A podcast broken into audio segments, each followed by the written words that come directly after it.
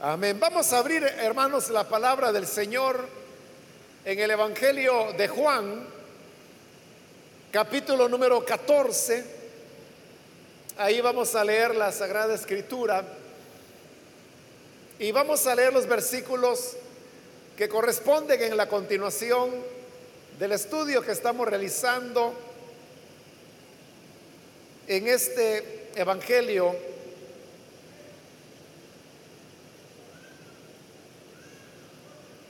La palabra de Dios nos dice en el Evangelio de Juan, capítulo 14, versículo 25 en adelante.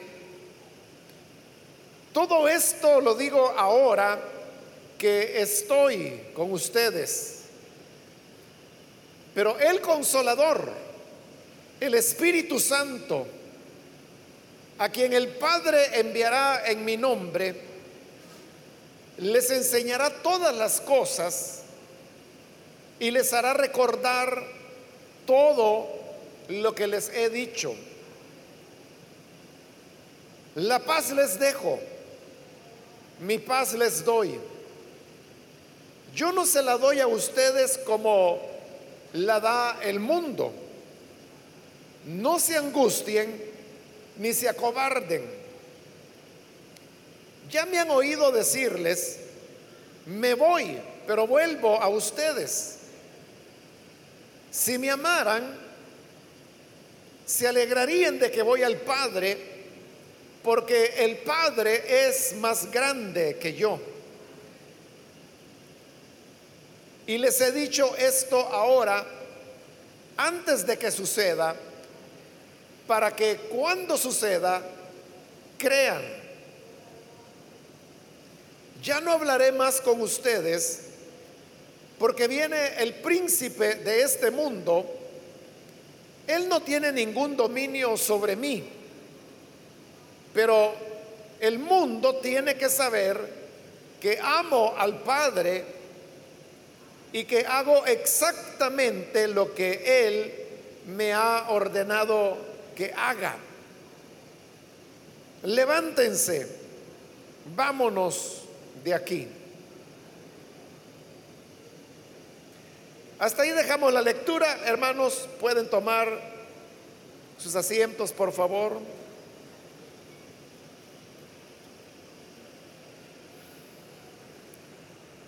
Hermanos, este día seguimos adelante con el estudio que estamos desarrollando en este Evangelio de Juan.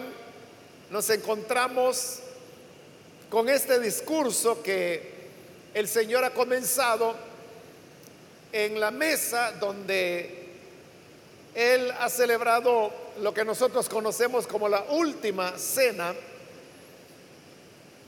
y que en los otros evangelios se relaciona también con la cena pascual. Dijimos que en el caso del Evangelio de Juan no queda claro si realmente es la misma noche de la cena pascual o si es otra. De lo que sí no hay duda es que hay una relación entre la pasión del Señor Jesús que aquí está por comenzar con la celebración de la Pascua que se estaba dando precisamente en esos días. El Señor ha estado hablando a sus discípulos de cómo Él se va, lo cual significa que vuelve al Padre. Pero también les ha asegurado que ellos no se van a quedar huérfanos, ya que el Padre enviará al Espíritu Santo. Precisamente de ese tema es que ahora continúa hablando el Señor Jesús en los versículos que hemos leído. Notemos en primer lugar ese versículo 25 donde hemos iniciado la lectura y donde les dice, todo esto lo digo ahora que estoy con ustedes. En esa expresión, usted puede notar que el Señor estaba dando por sentado que ya se estaba aproximando el momento cuando Él ya no estaría más con sus discípulos. Porque ahí se los está diciendo, todo esto lo digo ahora que estoy con ustedes. Pero al decirlo de esa manera, ahora que estoy con ustedes, de una manera indirecta está dejando entrever que pronto ya no estará con ellos. Y por lo tanto, estas palabras son una reafirmación de que realmente la partida del Señor se encuentra ya bastante cerca.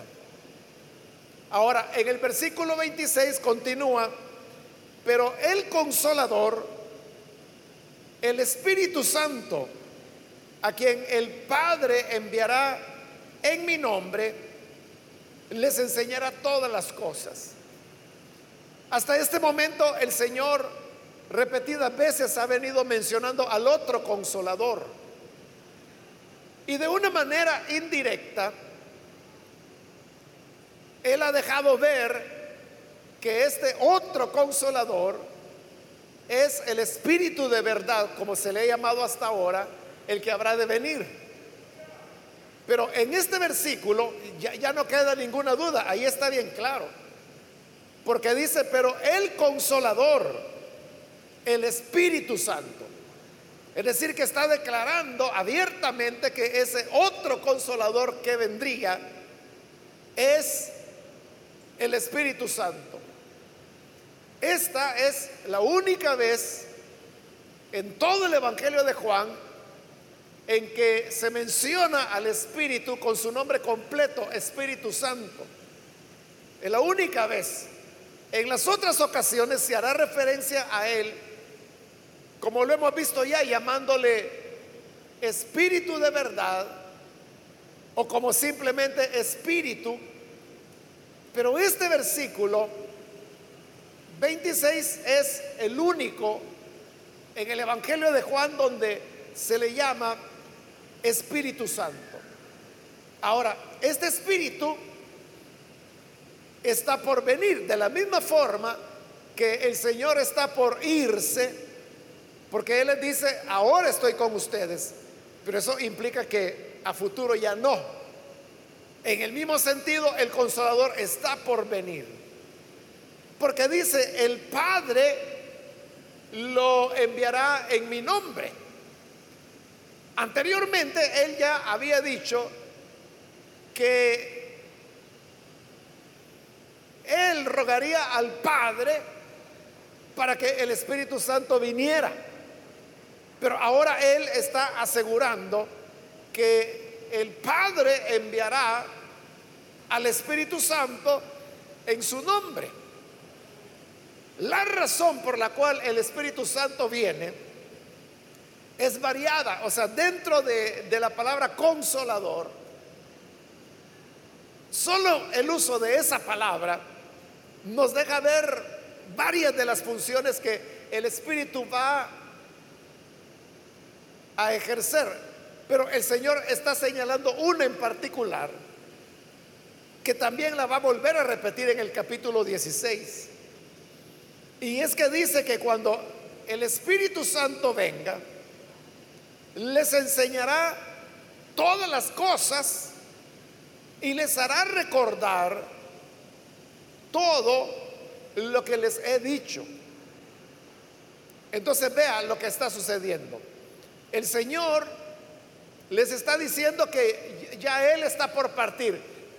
Ya dentro de un momento vamos a ver que también les dirá que el príncipe de este mundo viene con lo cual significa que ya está a punto de desencadenarse los eventos que van a llevar a la glorificación del Hijo. Que como lo hemos explicado en otras oportunidades, lo que significa es su pasión, su muerte, su sepultura, su resurrección y su ascenso al Padre, su regreso a Él. Eso es a lo que el Señor llama la hora y que dice que ha llegado. Pero esa hora se está apresurando. Y el tiempo que queda es tan corto que ya no queda más lugar para que Él pueda continuar enseñándoles todo lo que podría enseñarles. Como la tarea del Señor Jesús de enseñanza quedará incompleta porque Él vuelve al Padre. Entonces ahora está diciendo que cuando el consolador venga, el Espíritu Santo, dice, Él les enseñará todas las cosas. Esto significa que cuando el Espíritu Santo vino, Él es el que se ha encargado de enseñar a la iglesia todas las cosas que Jesús pudo haber enseñado, pero que no lo hizo porque su tiempo era verdaderamente corto. Y cuando decimos que el Espíritu enseñaría todas las cosas, no significa solamente la recordación de las palabras que el Señor dijo, lo cual Jesús dijo que eso también el Espíritu lo haría, porque menciona los dos aspectos. Primero dice, les enseñará todas las cosas, todo lo que faltaba. Y el otro aspecto es, y les hará recordar todo lo que les he dicho. Eso de hacernos recordar todo lo que Jesús había dicho es lo que nosotros ahora tenemos en las escrituras, principalmente en los evangelios. Aunque hay algunas frases que el Señor dijo que se encuentran en el libro de los hechos y una que otra en las cartas. Pero todo lo demás lo encontramos en los evangelios.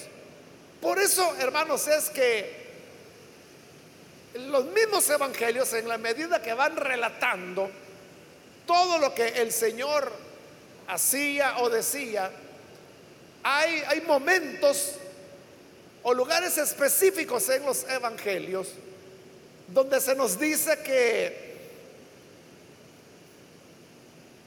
Los discípulos recordaron que el Señor había dicho tal o cual cosa. O que los discípulos recordaron que le habían hecho al Señor una u otra cosa. En el momento ellos no estuvieron tan conscientes. Pero ya después, cuando el Señor hubo muerto, hubo resucitado y hubo ascendido al Padre, el consolador vino y cumplió su tarea de recordar a los discípulos todas las cosas que Jesús había enseñado. Eso es lo que hizo posible que se redactaran los evangelios. Pero el Señor no solamente dijo que el Espíritu Santo vendría para recordarnos lo que Él había dicho, también digo que nos enseñaría todas las cosas. Es decir, que habían cosas nuevas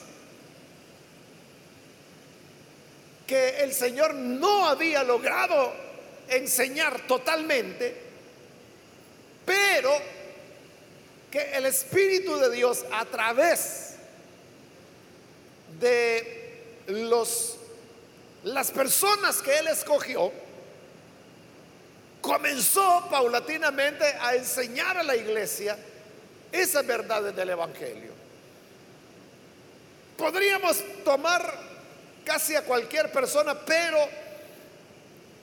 podemos tomar el ejemplo de Pablo por ser aquel con quien más familiarizados estamos. Por ejemplo, Pablo es el que desarrolló la enseñanza de la iglesia como el cuerpo de Cristo. Algo de lo cual Jesús nunca habló. Pablo desarrolló la idea de la iglesia como templo del Espíritu Santo, cosa de la cual Jesús nunca habló tampoco. Pablo enseñó sobre el arrebatamiento de los santos, allá en Primera de Tesalonicenses 4 y en Primera de Corintios capítulo 15, habló que esto sucederá al sonar la trompeta en un abrir y cerrar de ojos. Pero Jesús nunca habló de eso tampoco.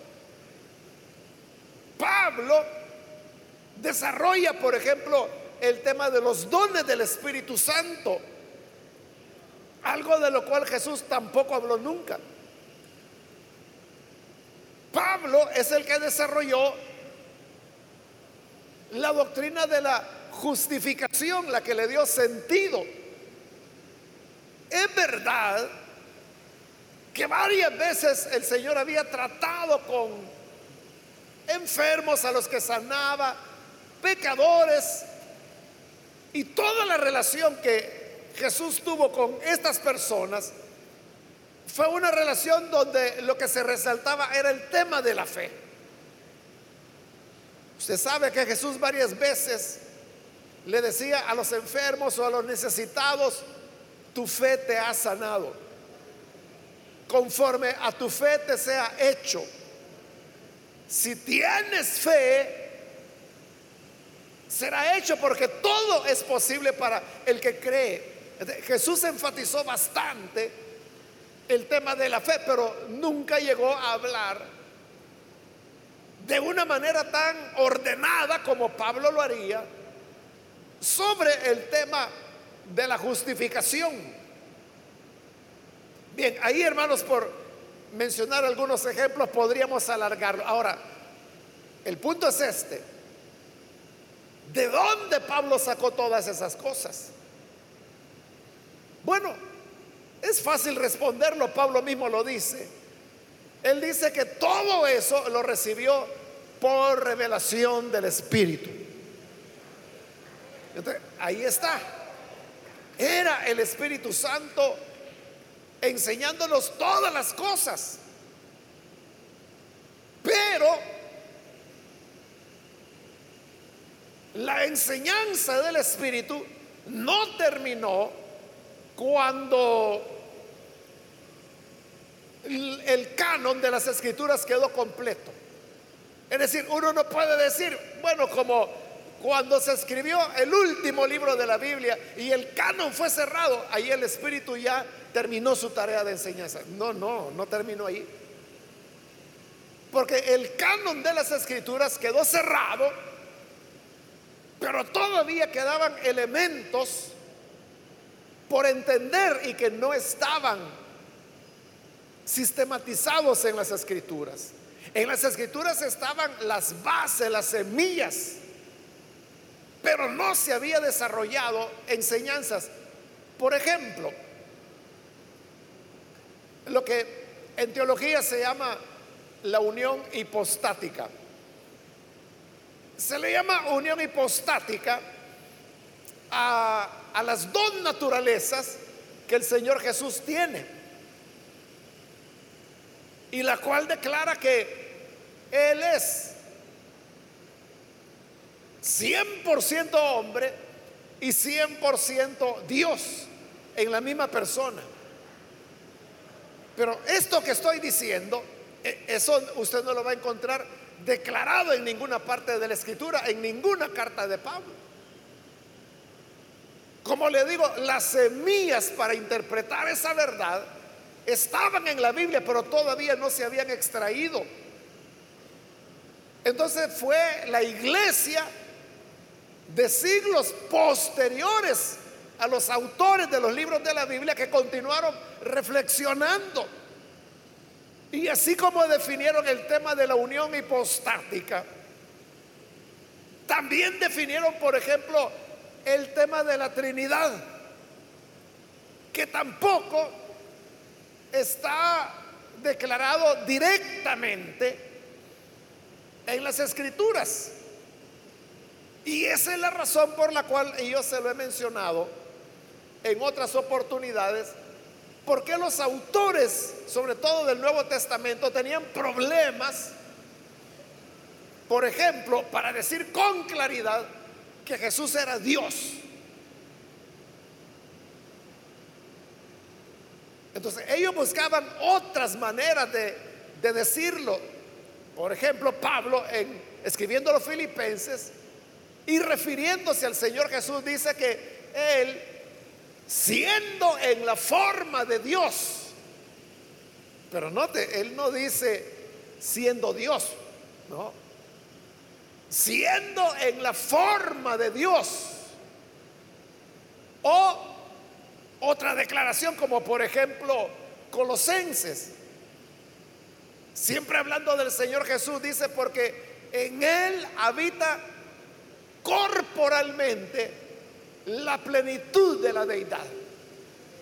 Pero no, no dice en él habitaba Dios, no lo dice así, sino que habla de la plenitud de la deidad. Entonces, ¿por qué no lo decían claramente?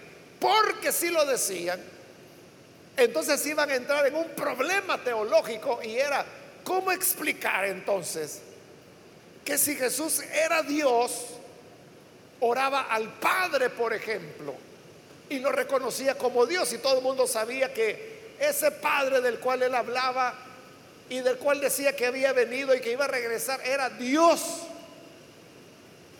Entonces, si ese era Dios, ¿cómo podían decir que Jesús era Dios? Ese fue un tema, hermanos, que pasaron siglos para que la, la, iglesia, los teólogos, los estudiosos de la Biblia, pudieran llegar a definirlo. Pero todo esto no fue por la inteligencia humana, no fue por deducciones, sino que era el Espíritu de Dios enseñándonos todas las cosas. Esa labor, hermanos, de enseñanza de el consolador o el Espíritu Santo es una tarea que todavía no termina. Porque en la medida que los tiempos van pasando, las preguntas y las necesidades que las personas se hacen son diferentes. Las preguntas, por ejemplo, que los creyentes salvadoreños se hacen hoy, no son las preguntas que se hacían hace 100 años. Las preguntas que los creyentes salvadoreños hacen ahora no son las preguntas que se hace un creyente vietnamita, por ejemplo. Y tampoco son las preguntas que se hace un creyente alemán. Que tampoco son las preguntas que se hace un creyente australiano. Porque sus situaciones son diferentes, sus inquietudes son distintas.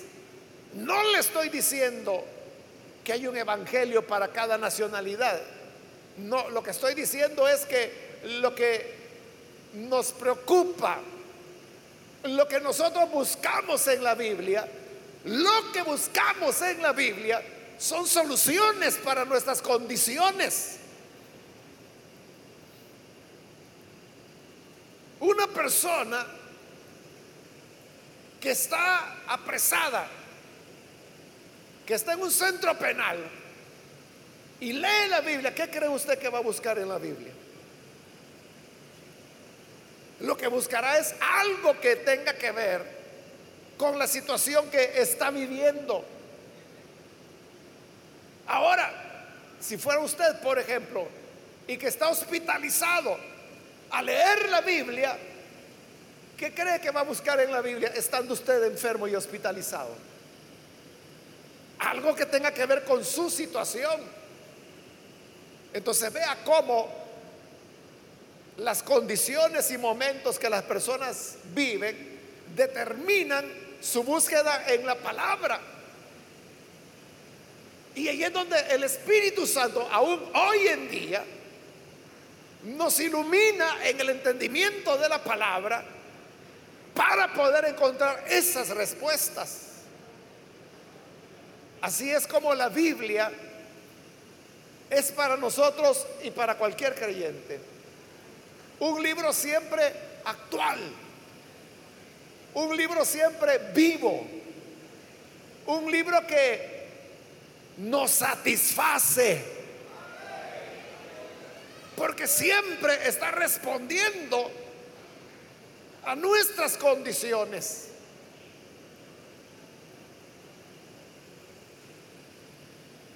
Y eso es la tarea que el Señor dijo que el Espíritu Santo vendría a hacer. En el versículo 27 continúa, la paz les dejo, mi paz les doy. Como el Señor ya está a punto de irse, hoy les está dejando su legado o su herencia, si usted quiere llamarle así. Y dice que lo que Él está dejando es la paz. Pero hay que entender en qué sentido. Él está diciendo que nos deja la paz. Él no lo está diciendo desde el punto de vista que vamos a estar libres de conflictos. Al contrario, al contrario, el Señor no dijo que Él había venido para librarnos de conflictos. Al contrario, Él dijo, no piensen que yo he venido para traer paz. He venido para traer espada, para poner en disensión al padre contra su hijo, al hijo contra su padre. Entonces no vamos a estar exentos de conflicto. ¿A qué se refiere cuando hoy está diciendo, la paz les dejo? Este legado que Cristo está entregando es, hermanos, la paz, pero como don de la vida que Él entrega a los que creen en Él. Pablo lo explicó allá en Romanos capítulo 5 él dijo, justificados pues por la fe, tenemos paz para con Dios por medio de nuestro Señor Jesucristo.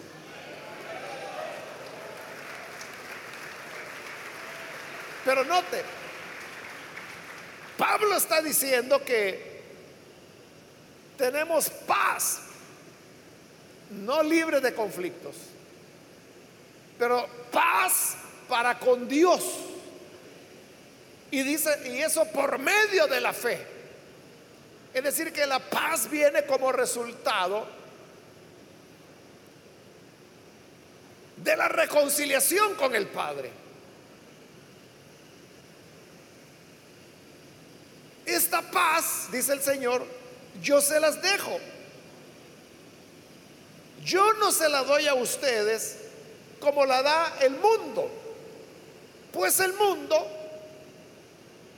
también quiere dar paz al ser humano, pero usted sabe que el mundo no puede reconciliar al hombre con Dios. esa paz que viene de por medio de la fe en Jesucristo y que ya justificados nos reconcilia con el Padre, eso el mundo no lo puede hacer.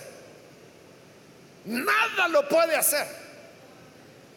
Solamente la fe en el sacrificio del Hijo de Dios.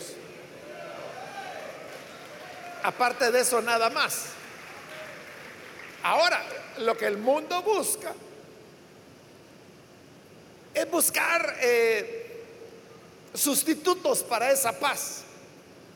Y entonces cuando le dicen a las personas, Mire, usted lo que necesita es irse a una montaña y mire, en un amanecer, vaya a sentarse ahí en la grama. Respire hondo, vea la salida del sol. Este, están buscando como una relajación que les puede producir cierta tranquilidad mental. Pero eso no es la paz de la que Jesús está hablando, porque la paz estamos diciendo que es reconciliación con el Padre. Es decir, estamos en paz con Dios. Pero el mundo busca esos recursos. Hay gente que busca paz en la música, otros lo buscan quemando incienso, otros lo buscan en el yoga, otros lo buscan en la meditación trascendental, otros buscan la paz en filosofías, diferentes recursos que el ser humano utiliza, pero el Señor dice, yo no se las doy a ustedes como el mundo la da. Pues la paz del mundo siempre será pasajera. Siempre terminará. Y por eso les dice, no se angustien, ni se acobarden. Aquí el Señor está amarrando con el inicio del capítulo 14. Cuando Él les dijo que habían muchas moradas en la casa de su padre y que por eso Él iba a preparar esas moradas. Y por eso es que Él les dijo, no se turbe vuestro corazón. Está usando la misma expresión. Nos está dando seguridad. Pero la seguridad es que el Espíritu Santo vendrá. Él nos enseñará todas las cosas. Él nos hace recordar las palabras de Jesús. Y es el que afirma en nosotros la certeza de que tenemos paz para con Dios. Versículo 28 continúa diciendo, ya me han oído decirles, porque es cierto, ya lo ha dicho, me voy pero vuelvo a ustedes. Eso es lo que él ha estado diciendo desde que inició este discurso. Y es, me voy, pero volveré. Él se va, pero volverá en el Espíritu Santo. Porque quien va a volver es el Espíritu Santo. Pero Él está diciendo, pero volveré.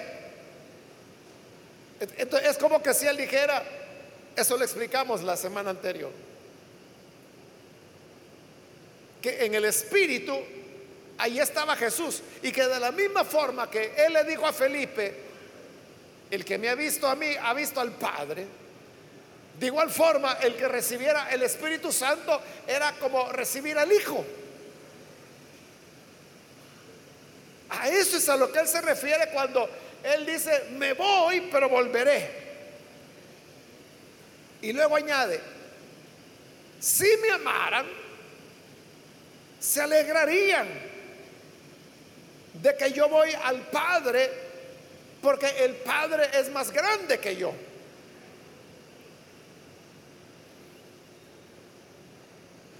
Entonces Él dice, me voy, pero volveré. Si ustedes de verdad me amaran, estarían alegres. Pero vean lo que Jesús está diciendo. Alegres de que se va.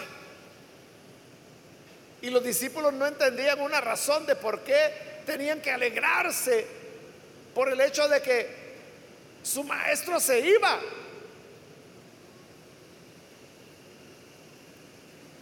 Y le dice que la razón es porque él va al Padre y el Padre le dice, es más grande que yo. ¿Cómo se tiene que entender una frase como esa? El Padre es mayor que yo. Expresiones del Señor como esa son las que dificultaron, por ejemplo, a los creyentes entender temas como por ejemplo el de la deidad de Jesús. ¿Jesús fue solo un profeta o fue Dios? Entonces si uno dice, no, él era Dios, ah bueno, entonces si él era Dios, ¿cómo está diciendo que el Padre es mayor que él? Entonces, ¿cuántos dioses tenemos? Y entonces, ¿quién es el más grande y quién es el más chiquito? De todas estas preguntas, como le dije, le costó siglos a la iglesia entender. hasta que fue el Espíritu Santo quien lo reveló, conforme a la promesa que el Señor había dado, que el Espíritu nos enseñaría todas las cosas y hasta eso nos lo enseñó y muchas otras cosas. Entonces, hoy que el Espíritu ya lo enseñó, ¿cómo debemos entender esas palabras de Jesús? Cuando digo, el Padre es mayor que yo. Él lo está diciendo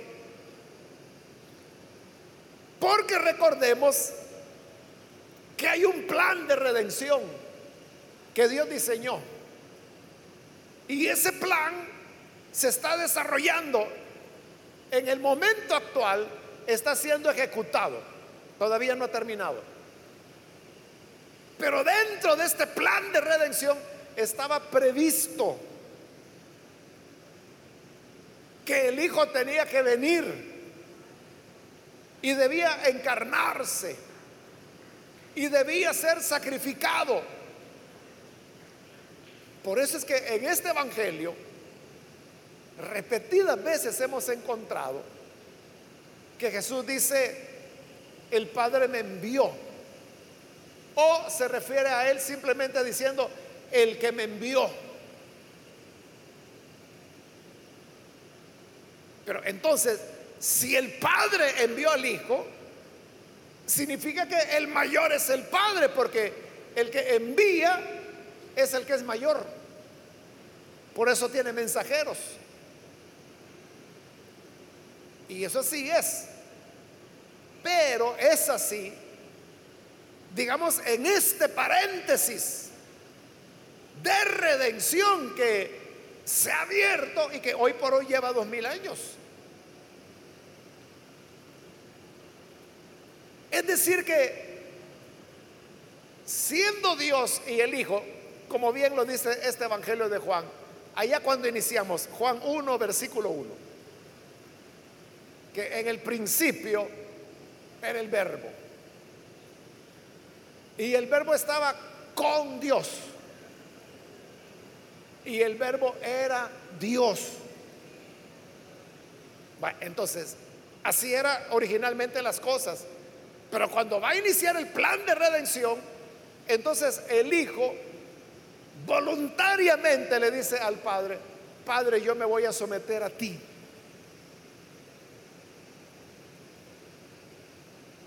Y entonces viene el Padre y lo envía. Y por eso es que en los salmos estaba escrito que dice, holocaustos y sacrificios no te agradaron. Por eso me proveíste cuerpo. Y ahí donde el Evangelio de Juan dice que aquel verbo se hizo carne, siendo enviado por el Padre. Entonces allí comenzó el sometimiento voluntario del Hijo en relación a su Padre para efectos de nuestra redención. Pero como esa redención ya fue completada cuando Él murió en la cruz, ascendió y volvió a la gloria del Padre. Pero está siendo aplicada todavía. Toda aquella persona que cree en Jesús, la redención del Padre a través de la sangre que Jesús derramó, se le aplica, entonces está siendo aplicada. Estamos siendo salvados, estamos siendo redimidos. Todavía no ha terminado el plan de redención. Pero cuando ya termine, cuando se complete los tiempos de los gentiles, como dice la escritura, Pablo mismo lo explica allá en Primera de Corintios 15. Y dice que entonces el Hijo mismo vendrá y ofrecerá el reino al Padre. Y entonces ahí ellos volverán a ser las tres personas comparten la misma gloria, el mismo poder, la misma majestad. En ese sentido, es que Él está diciendo ahora, el Padre es más grande que yo. En este paréntesis de la redención, sí. Así es. Pero cuando haya terminado ese paréntesis, se volverá a la normalidad que será por toda la eternidad. Cuando el Padre, el Hijo y el Espíritu Santo serán iguales en poder, en gloria, en majestad, en honra, en honor, en alabanza.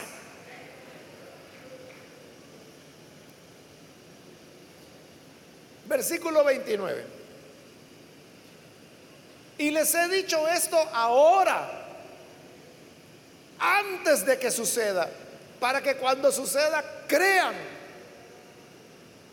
¿Qué es lo que el Señor les había dicho? Lo que les había dicho era que había llegado la hora, y esa es la, la hora de su glorificación. Es decir, ya lo expliqué, es su pasión, es su muerte, su sepultura, su resurrección, su ascensión al Padre, y ahora también está hablando que al ir al Padre el Espíritu Santo vendría. De eso es de lo que les está hablando. Entonces el Señor les dice, se los estoy diciendo ahora. para que cuando ocurra, crean. Estas palabras son semejantes, hermanos, a palabras que encontramos en Isaías, ahí por la altura del capítulo 47, donde el Señor está hablando a Israel y le está diciendo las cosas que van a ocurrir y le dice, mira, te las estoy diciendo antes que ocurran. Para que cuando ocurran te recuerdes que yo te lo había dicho y así entiendas que yo soy Dios, el que ordena que todas estas cosas ocurran. Para que no vayas a salir diciendo que tus ídolos son los que hicieron o los que permitieron tal o cual otra cosa ese mismo sentido de Isaías es lo que el Señor Jesús está usando ahora. Se los digo ahora, para que cuando ocurra, crean. Y eso es lo que pasó, hermanos. Es que como eran elementos que los discípulos no entendían completamente. Por eso es que cuando el Señor resucitó, Nadie creía. Las mujeres que fueron al sepulcro dijeron lo que había pasado, pero dice que tuvieron temor y no hablaron más del tema. Los discípulos no lo creyeron. Tomás dijo, si no lo veo, si no toco la herida en su costado, si no pongo mi dedo en la herida de su mano, no voy a creer. Este, no entendían ellos cómo era eso de que, ¿cómo es que resucitó? Menos iban a entender de su ascensión, de su regreso al Padre, de la venida del Espíritu. Pero como él mismo dijo, el Espíritu les va a enseñar todas las cosas les va a recordar que yo les había hablado de esto. Por eso es que hoy está diciendo, se los digo ahora, antes de que suceda, para que cuando suceda, entonces crean. Y así fue, se recordaron y dijeron, sí, esto no lo había dicho. Ah, entonces de esto es de lo que él hablaba. Ah, entonces quiere decir que cuando Él dijo, destruyan este templo y en tres días lo reedificaré, estaba hablando de su resurrección. Hasta ahí entendieron. Porque cuando Jesús dijo eso, no entendieron a qué se estaba refiriendo Él. Versículo 30. Ya no hablaré más con ustedes porque viene el príncipe de este mundo. para Juan es bien importante el, el señalar el papel que Satanás tuvo detrás de la pasión y muerte del Señor Jesús. Recuerde que, ya, ya comenzó. Cuando Jesús le dio a Judas el pan mojado en la salsa. Juan dice que tras el bocado, Satanás entró en él. Y ahí es donde lo va a entregar. Juan nos está diciendo que eso de traicionar a Jesús era una obra satánica. Pero ahora también el Señor está diciendo, ya no voy a hablar más, ya se me está terminando el tiempo, ya casi me voy.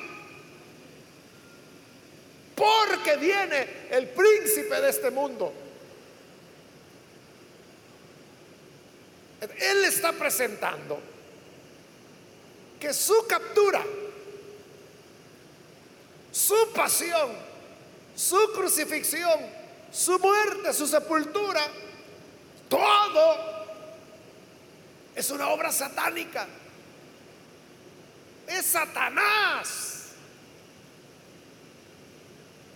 Terminándoselo. Entonces dice, ya viene.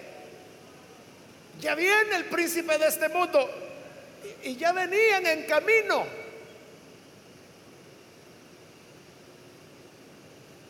Los hombres que acompañaban a Judas precisamente para entregarle al Señor. Por lo tanto, le dice, ya no voy a hablar más con ustedes. Refiriéndose al príncipe de este mundo, es decir, Satanás. Dice, él no tiene ningún dominio sobre mí. Lo que él está aclarando es, esto que va a ocurrir no es porque Satanás me domine y porque yo no puedo contra él. No, no, no, no es eso. Entonces, ¿por qué Satanás iba a tener una aparente victoria? El Señor le explica en el versículo 31. El mundo tiene que saber que amo al Padre. Esta es la única vez, hermanos, en la Biblia que se afirma el Hijo ama al Padre. Es la única vez que se dice. Pero el Señor está diciendo, el mundo tiene que saber que yo amo al Padre. Pero recuerde que en este mismo capítulo Jesús ya definió qué es el amor, refiriéndose al amor de los discípulos por Él. Él dijo, el que me ama, guardará mi palabra. Esa es la señal del verdadero amor. El verdadero amor no es pasarse todo el día cantándole coritos. El verdadero amor no es pasarse toda la tarde. Qué hermoso es el Señor, cuán bello es el Señor. El que me ama, dice, es el que guarda mi palabra. Entonces, Él está diciendo ahora que Él ama al Padre pero para él, ¿qué es el amar? Obedecer. Y por eso dice, el mundo tiene que saber que amo al Padre. Y oiga, y que hago exactamente lo que Él me ha ordenado que haga. Ese es el verdadero amor. Yo amo al Padre. ¿Cómo lo sabemos? Porque Él hizo exactamente lo que el Padre le pidió que hiciera. La obediencia, esa es la muestra de amor. No hay otra. La misma prueba de amor que Él pide de sus discípulos hacia Él es la prueba de amor que Él está dando hacia el Padre. Pero agarre el hilo del pensamiento. Él está diciendo, ya no voy a hablar más con ustedes porque el príncipe de este mundo viene. No es que Él pueda más que yo, no es que Él tenga dominio sobre mí, no. Lo que ocurre es que yo tengo que mostrarle al mundo que yo amo al Padre. ¿Y cómo demuestro que lo amo? Porque hago exactamente lo que Él me pidió que hiciera. ¿Y qué es lo que el Padre le había pedido que hiciera? Que se entregara.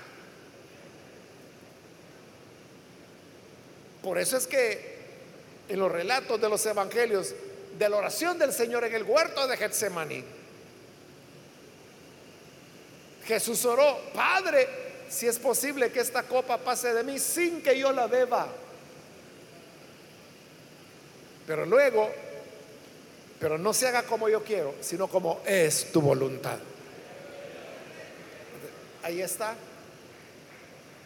no es que ya él no podía hablar más porque el diablo viene y contra él no puedo hacer nada. No, no, no. Es que yo voy a obedecer al Padre y la voluntad del Padre es que esta sea la hora de las tinieblas. Y como voy a obedecer al Padre, ya no voy a hablar más con ustedes porque ya viene el príncipe de este mundo, ya viene el cumplimiento de la palabra. Debo obedecer al Padre. Y como debe obedecer, entonces termina el versículo 31 cuando les dice, levántense, vámonos de aquí. ¿Irse de dónde? De la mesa, porque hasta este momento han estado en la mesa donde han comido la última cena, probablemente la cena pascual. Entonces lo que él les está diciendo, levántense, vámonos, pero ¿para dónde van? Van a Getsemaní. Los dos capítulos que siguen, el 15 y el 16, son las palabras, porque el discurso no para. O sea, ellos se levantan de la mesa, salen de la casa, del aposento alto, donde habían tomado la cena. Y es el camino hacia Getsemaní. En el camino es que van a transcurrir los capítulos 15 y el 16. Y el 17 ya es la oración que el Señor hace en el Getsemaní y donde es capturado. Entonces, cuando Él les dice, levántense, vamos de acá, lo que les está diciendo es, ya las profecías se están cumpliendo. Ya el príncipe de este mundo viene, pero no va a venir aquí, va a llegar a Getsemaní. Vámonos entonces, levantémonos, vámonos, caminemos hacia allá que tengo que estar donde el Padre quiere que esté, para que así haga exactamente lo que Él quiere que haga. Amén.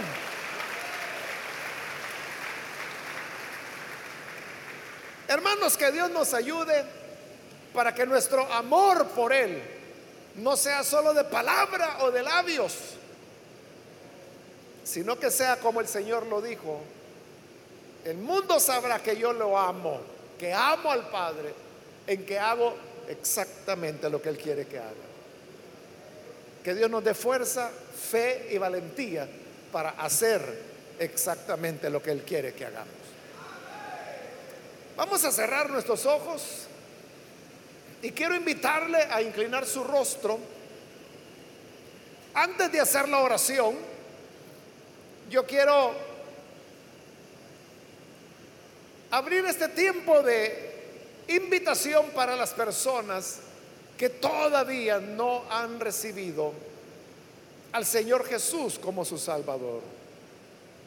Pero si este es su caso, yo quiero ahora animarle para que usted no deje pasar este momento y pueda recibir al Señor Jesús como Salvador. Si hay algún amigo o amiga que quiere hacer la voluntad de Dios, póngase en pie, por favor, en el lugar donde está, con toda confianza, en el lugar donde se encuentra, póngase en pie y oraremos por usted.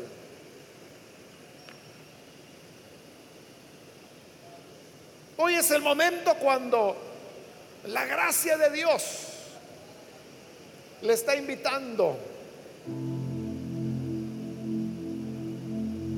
para que usted pueda venir. ¿Hay algún amigo o amiga? Póngase en pie. Recuerde que el verdadero amor no es el que expresamos religiosamente, a veces hasta emocionalmente. El verdadero amor a Dios es obedecer su palabra. Esa es la clave. Obedecemos, le amamos no obedecemos, entonces no le amamos, esa es la realidad. Pero hoy es el momento para comenzar a hacer la voluntad del Padre. Muy bien, aquí hay un hombre que está pasando, Dios lo bendiga, bienvenido. Alguien más que necesita venir para recibir al buen Salvador. Puede ponerse en pie para que oremos por usted. ¿Hay algún amigo, amiga? Quiero animarle para que se acerque. Póngase en pie y con gusto vamos a orar por usted. Cualquier amigo o amiga, le invito para que aproveche la oportunidad y pueda venir para recibir al buen Salvador. ¿Hay alguien más? Póngase en pie. Otra persona, también quiero ganar tiempo e invitar si hay hermanos o hermanas que se han alejado del Señor pero necesitan reconciliarse. Hoy es cuando puede venir. Bien, aquí hay otro hombre que pasa, Dios le bendiga, bienvenido. Alguien más que necesita pasar ya sea que es primera vez o si es reconcilio, venga. Queremos orar por usted. Hoy es cuando la gracia de Dios le está invitando. ¿Alguna otra persona quiere reconciliarse? ¿Quiere venir por primera vez? Póngase en pie. Y recuerde que solo ama verdaderamente aquel que hace la voluntad del Padre.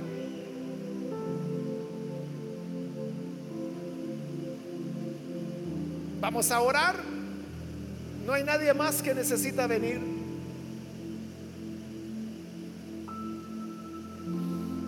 A usted que nos ve por televisión o por internet o nos escucha por radio, le invito también para que se una con las personas que están aquí al frente, ore con nosotros y reciba al Señor Jesús. Padre, gracias te damos por las personas que están aquí al frente, como también aquellos que a través de los medios de comunicación hoy se están uniendo a esta oración, a través de la cual, Señor, ellos llegan a encontrarse contigo, llegan a conocerte. Y por eso, Padre, te rogamos que les des vida, les des paz, les des tu bendición que ellos puedan dar la mayor evidencia de amor por ti. Y es hacer exactamente tu voluntad. Ayúdanos para que todos, como iglesia tuya, podamos obedecerte en todas las cosas. Que no haya ningún rincón en nuestro corazón que reservemos para nosotros mismos sino que todo, todo, Señor, lo entreguemos a ti, lo rindamos a ti.